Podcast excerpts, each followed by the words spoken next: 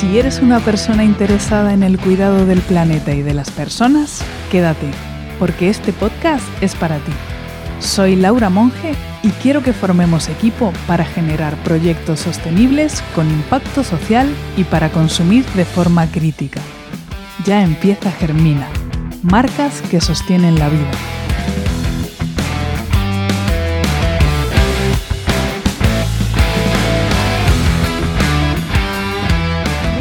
Días, tardes, noches, desde el lugar del mundo donde estés escuchando este podcast.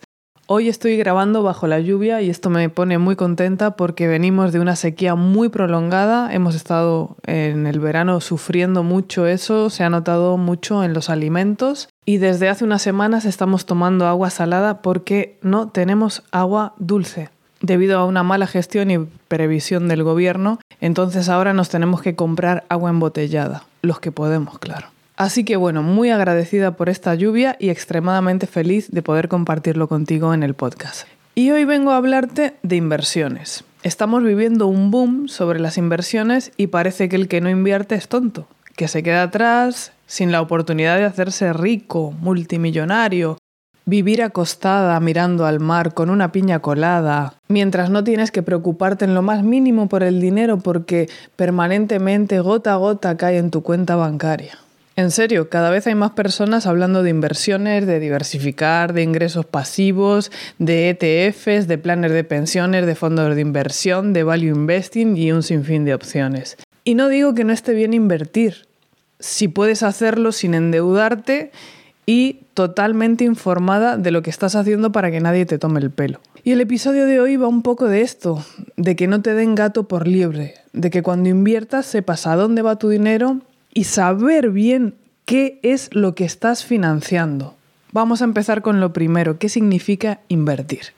Invertir significa que con tu dinero compras y vendes acciones, bonos y otros instrumentos financieros en los mercados bursátiles, en la bolsa, a través de intermediarios. Los intermediarios son los bancos, corredores de bolsa, plataformas de inversión y son emitidos por entidades corporativas, empresas o gubernamentales, los países. Es decir, que le das tu dinero a empresas o gobiernos a cambio de una rentabilidad que conlleva un riesgo también. Entonces, si compras acciones de una empresa, te conviertes en accionista.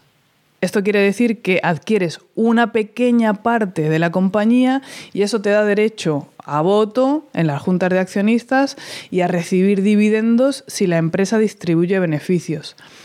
Si compras bonos, estás prestando dinero a una entidad, que puede ser una empresa o un gobierno, y esos bonos representan una deuda que emite esa entidad y el inversor, o sea, tú, te conviertes en acreedor de esa entidad. A cambio de ese préstamo que le haces a la entidad, ella se compromete a pagarte intereses de forma regular, determinando el plazo y eso, cada bono tiene sus condiciones, y a devolverte el capital, eh, el que tú pusiste, en una fecha de vencimiento específica. O sea, todos estos datos siempre están previo a que tú hagas la inversión. Estos dos son los más clásicos. Después hay otros instrumentos financieros, como por ejemplo los fondos de inversión, que tienen sus propias características y derechos asociados. Y ahí suele haber em, como una pluralidad de opciones que, que son como más accesibles al inversor que no es profesional. Y hay muchas muchas, pero muchísimas opciones de inversión en todo tipo de instrumentos y con muchos perfiles de riesgo. El riesgo es la probabilidad de que puedas perder tu dinero, el que inviertes. O sea, todo eso además suele estar bien informado previo a que lo contrates, ¿no? De todas formas, aunque vayas a asesorarte con alguien, eh, siempre ten tu propio criterio. Trata de aprender un poquito eh, en dónde te metes. Porque hay inversiones que parece que son lo mismo y no lo son. O sea, te pueden dar gato por liebre y no queremos eso. De hecho, en este episodio quiero abrirte los ojos respecto a eso, ¿no? Tenemos el concepto de finanzas éticas y de finanzas sostenibles y no tienen nada que ver una con la otra, te lo voy a mostrar ahora. Pero antes una pequeña cosita para que tengas en cuenta, ¿no? Las principales empresas que cotizan en bolsa, que es también las que dan más rentabilidad, son las famosas GAFAM, Alguna vez te hablé de esto por Instagram, que son las empresas más grandes del mundo, sobre todo en tecnología, y las que controlan todos nuestros datos, que son Apple, Microsoft, Amazon, Alphabet, que es Google, y Facebook, que ahora es Meta. Van a tener que cambiar las siglas, pero eh, estas empresas son las cinco principales que cotizan en bolsa y que solamente miran por sus propios beneficios, no miran ni por el planeta ni por la sostenibilidad. Entonces quédate con esto, ¿no? Porque uno quiere obtener altas rentabilidades, pero su dinero apunta a este tipo de empresas que no están nada comprometidas ni con valores sociales ni con valores sostenibles. Pero sí que hay opciones y aquí quiero entrar en materia del episodio de hoy. Cuando una persona como tú, con valores sociales, quiere invertir, existe la que llamamos ISR, inversión socialmente responsable, que quiere decir que invierte en empresas, organizaciones, proyectos que tienen en cuenta criterios éticos, sociales y ambientales, además obviamente de aspectos financieros. La diferencia es que estas inversiones éticas sí buscan generar un impacto positivo en el medio ambiente, en los derechos humanos, en la igualdad de género, en la gobernanza corporativa y temas que son importantes para la sociedad. Y evitan invertir en empresas que están involucradas en actividades perjudiciales, como la producción de armas, la explotación laboral, la contaminación ambiental o la violación de los derechos humanos. De hecho, los principales bancos comerciales, por ejemplo en España, que también están en Sudamérica, eh, financian empresas armamentísticas, empresas que contaminan. O sea, nosotros ponemos nuestro dinero o nuestras inversiones a través de ellos como intermediarios y ellos nuestro dinero los invierten en este tipo de empresas que por lo general no sabemos a dónde va nuestro dinero. Por eso hoy te quería poner sobre aviso de esta situación, ¿no? de que tú puedes elegir también dónde poner tu dinero. De hecho, en Europa existe una legislación que regula este tipo de financiación, pero la financiación sostenible, que está descrita en esta nueva legislación, no prevé ningún criterio que obligue a no dañar a la comunidad y a la economía real. Se centran en el producto financiero en concreto y no en todas las actividades que hace la compañía. Y tampoco impide que las empresas que comercializan este tipo de productos de inversión tengan su sede en paraísos fiscales. O sea, hay que echarle un ojo a todas estas cosas. Existe una comparativa entre las finanzas éticas y las finanzas sostenibles, entre estos dos sistemas, que es un documento que elaboró Fiare Banca Ética, que os lo voy a dejar enlazado en, en las notas del programa, donde nos explican las diferencias. Y hoy te traigo un resumen de este documento para que puedas evaluar por ti misma la diferencia entre los dos sistemas y que seas mucho más consciente a la hora de elegir dónde hacer tus inversiones. El documento empieza con un encabezado en donde nos informa de que el sistema financiero es incapaz de actuar en interés de la sociedad y del planeta y que tiene una responsabilidad enorme en la devastación del planeta y del clima.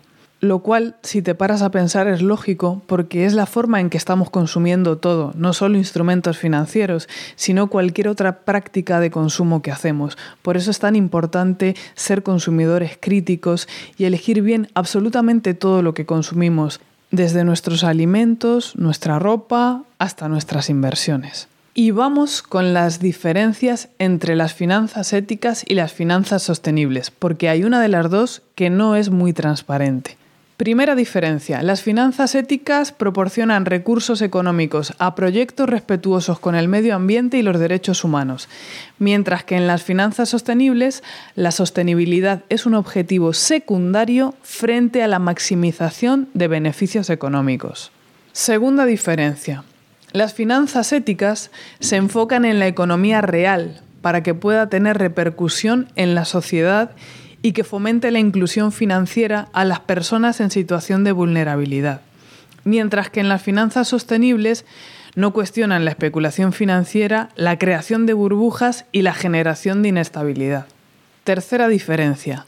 Las evaluaciones de impacto ambiental y social son parte integrante del sistema de control interno de todas las actividades en las finanzas éticas, mientras que las finanzas sostenibles se limitan a certificar algunos productos financieros como sostenibles sin evaluar el funcionamiento global de los intermediarios que los venden. Cuarta diferencia.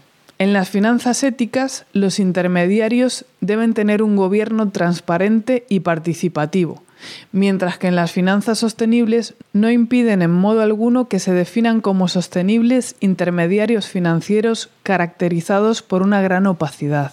Quinta diferencia. En las finanzas éticas se valoran todos los aspectos ambientales, sociales y de gobernanza de las actividades que financian con el crédito y las inversiones, así como sus interrelaciones respectivas.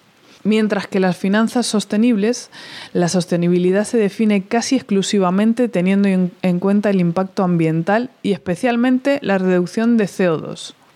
Sexta diferencia. Las actividades culturales y de formación e información financiera van parejas a las operativas, porque buscan explicar las distorsiones actuales del sistema financiero y piden la introducción de normativas específicas para ponerles remedio.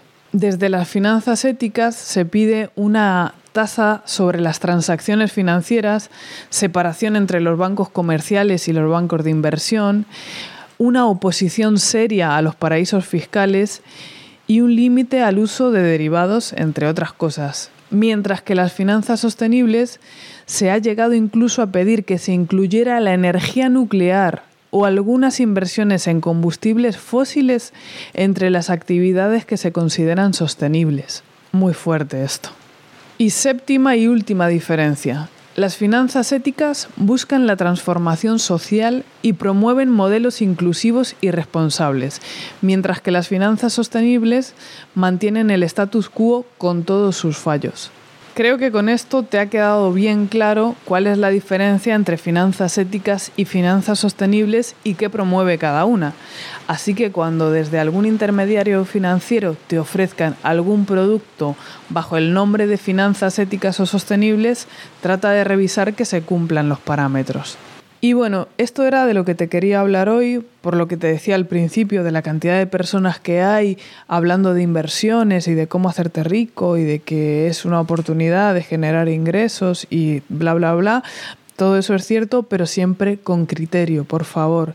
Siempre sabiendo dónde ponemos nuestro dinero saber qué es lo que estamos financiando, porque tú puedes poner tu dinero con esa necesidad de obtener ingresos, pero estás financiando a una empresa que produce armas, por ejemplo, ¿no? Entonces, creo que con este episodio te he podido dar un poco una perspectiva de que existen también inversiones con valores sociales que ayudan a tu comunidad, que ayudan a tu entorno, que ayudan al planeta y que realmente sí puedes hacer la diferencia, igual que la haces cuando eliges un producto con valores sociales o éticos, un producto físico me refiero, o un servicio, también lo puedes hacer con tus inversiones. Espero que te haya servido y también recuerda que puedes dejarme cualquier comentario, sugerencia o duda. Abajo en la descripción del episodio tengo un apartado donde dice enviar mensaje a Laura y ahí me puedes preguntar o contar todo lo que tú quieras. También puedes hacerlo a través del formulario de contacto de mi página web, que también está enlazada abajo, o puedes enviarme un mensaje directo a través de Instagram, que es Germina Emprendedores, terminando en ESS. Y ahí también puedes ver mi contenido diario. Y por último, si te ha gustado, por favor, compártelo con ese amigo que está enloqueciéndote todo el día para que inviertas, con tu madre, con tu hermana, con tu primo, con tu vecina, con tus seguidores, con quien quieras, para que también puedan percibir que existen otras maneras de invertir que nos ayudan a todos. Y hasta aquí el programa de hoy. Muchísimas gracias por escucharme, por apoyar este podcast con tus valoraciones en tu reproductor preferido, por compartirlo, recomendar mis servicios y seguir construyendo intercambios de valor por valor. Recuerda, que tu marca impacte sin dejar huella. Pon la vida en el centro. Nos escuchamos en el próximo episodio. ¡Feliz semana!